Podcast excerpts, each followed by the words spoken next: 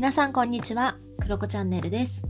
今日は6月の23日木曜日です。えー、今日はですね、バンクーバーめちゃめちゃ快晴で、かつですね、なんかいつもの快晴に加えてちょっと気温も上がって、なんかこう夏すごく夏味を感じるっていう、えー、一日を過ごしています。で前の配信でもお伝えしたんですけれども、えー、うちの、まあ、彼の家族が、まあ、船で生活をしていた人たちなので今でもねボートを持っていて夏場になるとねみんなねあの海の上船の上に行っちゃうっていうね、えー、家族なんですね。で、まあ、今日こういう天気だったらですね案の定ですね皆さん明日からいなくなるそうではいあこういうね家の中がざわざわし始めてまあ、みんながねああ船に行くんだなっていう、はい、支度を始めると私も夏が来たななんてねここ数年は思うようになりました。ということでどうやらね、はい、バンクーバーにも夏が来たみたいです。もうすごく嬉しいです。やっとなんか6月のね最後らへんになってこういう季節になってなんか日本の梅雨みたいだな なんて思いながら最近過ごしていたので今年の夏も楽しみです。で、えー、また話は変わるんですけれども私昨日めちゃめちゃ久しぶりに邦画？日本の映画をね見ました。ネットフリックスで。で何かというとですね浅草キッドを見たんですね、えー、浅草キッドは、えー、皆さんねご存知のビートたけしさんが、えー、書かれた自叙伝のねえー、ベースになっているもので脚本は劇団ひとりさんがされているあ監督もそうか劇団ひとりさんがされていて、ま、ネットフリックスオリジナルなのでネットフリックスででしか見れないものになります。でちょっとなんかね評判もいいっていうのを前聞いていたのでちょっと気になってはいたんだけど急になんか昨日見ようかなと思ってみました。で、えー、まあこのお話どういう話かというと昭和40年ぐらいの浅草のフランス座っていうところが舞台になっていてその元のビートたけしですねが、えー、若い時大学を中退して芸人になろうって言ってフランス座でエレベーターボーイをしている時の話になっています。でそこにいる師匠っていうのが深見千三郎という実在したね師匠がいて、まあ、その人のコントに惚れ込んでビートたけしが、まあ、彼に指示していくってその2人のね話になります。で、えー、劇中ではこの師匠役を大泉洋さんが演じていてでビートたけし役を柳楽優弥さんが演じているんですけれどもすごく良かったです。めちゃめちゃ良かった。もう想像以上によくって。で何が良かったかっていうとこの柳楽優弥さんが演じるビートたけしがめちゃめちゃビートたけしなんですよ。でまあ、劇団ひとりさんのこうインタビューとかも読んだんだけれどもどうやらどうやらですね松村邦弘さんモノマネされてるじゃないですか。松村さんが、えー、指導をしてそのビートたけしさんのこう仕草だったりとか言い回しとか、ま、間合いとかそういうのをレクチャーしたみたいなんですね。でも、まあ、実際にはそのモノマネにならないようにでもビートたけしになるっていうすごく絶妙なところなんですよ。なんかねまあ、見てもらいたいなっていうその演技がやっぱりすごくってで私もこの映画を見てから評価とかを見たんだけどやっぱりどの人もその柳楽優弥のね演技とかをねすごくすごいっていう風にあのおっしゃっていました声もねビートたけしなんですよね。もう間合いというか、あのなんかこう不器用さというか、そういったところもすごく、まあ、皆さん見たら、あってなると思います。はい。で、まあ、ここまで言うとあなんかビートたけしの反省的なあのお話なのかなと思うかと思うんですけれどもこれすごくいろんな目で見て愛の話だったりなんか人生の話だなっていうふうに私は思いました。というのも昭和40年っていうのがちょうどテレビが普及し始めているところだったのでこの浅草のフランス座っていう要は現場で芸人さんをしてた人たちも、まあ、どんどんどんどんテレビの世界に入っていったりだとかテレビの中では漫才というものがスタートしてこの深見師匠は、まあ、師匠はこう漫才なんて芸事じゃないみたいなことを言って怒るシーンとかがあるんですよね。うん、っていうことでその時代の変わり目っていうところにいてでそのなんだろうな、時代っていうのもそうなんだけど、物事には旬っていうのがあるものもあるし、あとは人としてその現役と呼ばれるようなものがある中で、その変わり目にある人の感情だったりだとか、世の中の流れだったりとか、うーん、なんかすごくグッとくるものがあるなっていうふうに思いましたし、うーん、なんかどんな方が見ても、まあ、自分が芸人とかでないとしてもやっぱりグッとくる。なんかこの年齢だったりとか、うん、自分の社会的役割が変わっていく時の心情っていうのがすごく上手にあの描かれているものなんじゃないかなというふうに思いました。で劇団ひとりさんが、うん、そうですねこのインタビューの中で書かれてたのがすごいなと思ったのがあまそもそもこの深見師匠っていうどういうキャラクターかっていうとやっぱり頑固だったりだとかあとちょっとプライドがある見えっ張りみたいなところがあるんですよ。なので結局そのフランス座っていうところがすごく経営が傾いていくんですけれども時代の流れでの中で。なんだけどその後輩たちには弟子たちにはご飯をおごったりだとかあとはなんかこうお釣りはいれいらないみたいなことを言ったりとかまあそういうふうにしていたりこうお金がない中で、まあ、奥さんのマリさんっていう人がいるんですけれどマリさんに「あちょっと後輩と行くからお金ちょうだい」とかって言って、えー、見栄を張るでなんかいいいい服を着なきゃいけないよみたいな芸人はねなんかそういったことを言ったりとかっていうすごく見えっ張りなところがある方だったりするんですよ。うん、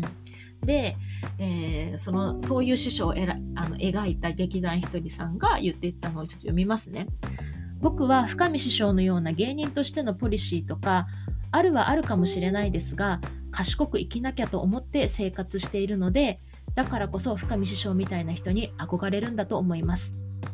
僕はむやみやたらに人と争わないし長いものには巻かれるしスポンサーの顔色も伺うし SNS で炎上しないようにも気をつけています時には自分の意見と違う時でも世の中の顔色を伺って発言するような人間なのでこういう人たちに憧れるんです世の中はどんどん僕みたいな人間ばっかりになっていると思います。でも深見師匠は自分で自分の足を引っ張るような生き方をしていますから。お金がないのに店に行ったら必ず店員さんに1万円渡すって言うんです。しかも俺を言われるのが嫌だからってお店を出た後にたけしさんにお金を渡してチップ渡してこいって言うんです。結婚していますしお金もないから今だったら許されないと思います。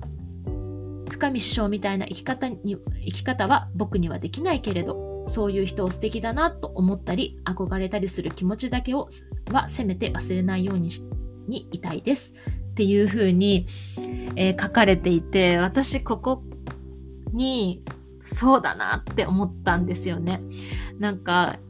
今の世の中ってやっぱりいかに流行りに乗れるかとかなんかフレキシブルに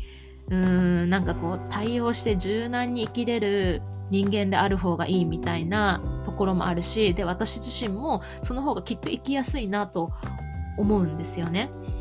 でもなんそうなんだけれど一方でこの深見師匠みたいなこの泥臭さとか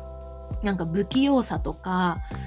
なんか自分とはとか芸とはっていうところを突き通す力っていうこの何て言うんですかね人間味っていうかやっぱそこは自分はできないけどやっぱりそういう風に生きれる人ってかっこいいなと思ってしまうなっていうのはすごく私も納得しますね。うん。でもなんかこう、やっぱり生きやすいのはフレキシブルに生きれる人だと思うんですよ。この時代だったら、あ、今はテレビだからテレビに出ようって言える人の方が生きやすいと思うんだけれども、本当に影響を与える人っていうのはこういうなんか自分の哲学を持っている人だったりなんかあり方を見せれる人なんだろうなっていうふうに思いました。うん、でまあ、また別の話ですけれどもこの大泉洋の奥さん役が鈴木保奈美なんですよでマリさんっていう役なんだけれども、まあ、そういう師匠を支えるから師匠の奥さんはすごい身を粉にして支えるわけですよでフランス座の経営が傾いていたりするのでうん、自分自身がま舞台に立ったりだとかあとは夜の芸者さんとして働いたりだとかもう本当にすごく働くわけですね。でうーんなんかこう師匠自身もいろいろ あって結局サラリーマンになるんですよ途中で。でなんだけどその中で奥さんが、えー、倒れるんですね。で倒れてまたあんたの芝居が見たいなみたいなあなたはなんかそういう話をするんですよなんかまあ舞台の上で立ってるあなたが一番かっこいいみたいな話をするんですよね。でフランス座に戻るんでしょって言うんですよね。で、まあ、自分はすごく働いて自分の中でも何してんだろうとかなんかお金を借りに行ったりとかしてるんだけれども自分はあなたが、ね、舞台に立ってるあなたが好きだなって言ってそこでもフランス座にね、師匠を戻そうとするわけですよね。なんかそこになんか女の意地というか、なんかその自分の中での戦いというか、なんかその生きていくことが目の前で大変っていうことよりもそっちのうーん思いが勝ってるというかなんかそこがすごく自分私はすごく心に残ったんですね。でなんでかっていうと最近哲学的雑談ルームで結婚っていうことをテーマに何回も何回も対話をしててでその影響もあってすごく私自身も結婚とかパートナーシップについて考えているんですよ。でまあその哲学的雑談ルームの中で結婚っていうのはまあ、現代においてはそのシステム的に戸籍に入るとか社会の保障を受けるとか、まあ、いろんなそのシステムというかねその形としての結婚もあるしパートナーシップとしての結婚というか一緒にいるっていうこともあるよねっていう話をしていてまあ、確かにそうだなと、まあ、人によってそれはねどういうふうに選んでるかとか状況によって違うと思うし、まあ、どれがいい悪いっていう世界観でもないなっていう話でじゃあなんかこうやっぱりそこにはパートナーとの話し合いとか価値観のすり合わせっていうのがすごくすごく大事だよねっていう話になったんですよ。で私自身も本当にそう思ってるんですけどそう思ってる一方で、なんか、なんか物足りなさもずっと考え、感じていたんですよ。で、その中で私この映画を見た時に、感覚としては、この2人はなんか同じ船に乗ってるんだなって思ったんですよね。で、なんかその制度とかお金とか、うーん、地位とか、対話ができていてうまく関係性がね築けてるとかっていうなんかそういうものではなくってなんかもっと人間臭さというかそういう中で2人がつながっていたりとか多分私たちも現代の中でこう友達に相談されたりとか他人の夫婦関係とかを見ててえそれ絶対別れた方がいいよとかえなんでそういう人選んだのとかっていうことあると思うんですよ。なんだけれどもなんかそういうことを超えてやっぱりこの人とそれでも一緒にいたいとか、うん、なんかこの日うんなんか情っていうんですかね。情的なところかもしれないんだけれども情とか言葉にできないその人への魅力とかその結婚っていうところを見ても制度とパートナーシップとあと不確定要素みたいなところがあるなっていうふうに私は感じたんですよね。でキキキリンさんと内田裕也さんのカップルとかもそうだと思うんですよ。もう意味がわからないわけですよ。めっちゃ逮捕されたりとかロッケンロールみたいなこと言ってたりとか。なんだけれどもぐちぐちぐちぐち言いながらも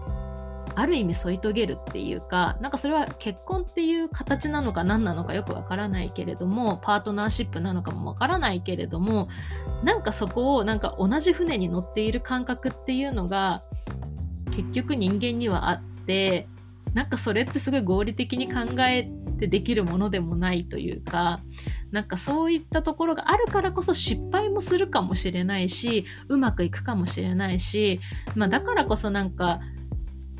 素晴らしいものだったりドラマチックなものなんだろうな男女の関係まあ男女じゃないかもしれないね最近は、うん、なんかパートナーとの関係性っていうのがあるんだろうなっていうふうに思いましたなんかすごくいろいろ考えさせられたのがこのね浅草キッドっていうね映画になります。なんか皆さんにもぜひね見てもらいたいなというふうに思うんです。なんか本当に多分それぞれ見た人でどこをどういうふうに解釈するかっていうのはすごく変わると思うんだけれども、うん、私は最近のその結婚観っていうところからこの不確定要素なんかどうしようもない旦那とやっぱり一緒に添い遂げるみたいなねなんかところは考えさせられたな。うん。この鈴木保奈美さんの演技もすごく綺麗です。美しいですね。はい。あの、見てほしいなと思います。まあでも、とはいえ、やっぱり最終的に自分がどういう生き方をして誰といたいかっていうところが、その、うん、周りから見て、荒々しい感じかもしれないけど、このマリさんという鈴木保奈美さん演じる奥さんの中では、私は彼と生きていきたいっていうことが明確であって強いものがあったからこそああいう関係性を築けたんだなって思うから、まあ、結局は自分がどうしたいかっていうところをどれだけ自分が握ってるかっていうところなんだろうな最終的にはっていう答えにはなるんだけれども、うん、それであればなんか本当に他人がねとやかく言うことでもないなというふうに思うし自分のねかんあのいろんなね関係性っていうものもねなんかすごい面白いなっていうふうに思いました。そういう点でね見て。うん。まあ、考えさせられる 映画だなと思います。なんか家族って綺麗事だけじゃないんだよねきっとっていう。うん。ものも感じましたね。いや人生だなとか思います。はい。あの昭和歌謡がすごくしみるなっていうのもこういう感覚なんだろうなって思います。なんかこう上辺だけじゃ何ともならない人間味とかなんか喜怒哀楽とかそういうところが多分昭和歌謡の中にはあるからこそみんな惹かれるんだろうなっていうふうに思いますね。うんやっぱこの時代いいな 好きですね。はいそんな風に思いました。まあ、ぜひネットフリックスね見てみてほしいなという風に思います。ということで今日は浅草キッドを見たよっていうお話でした。ということで以上です。バイバイ。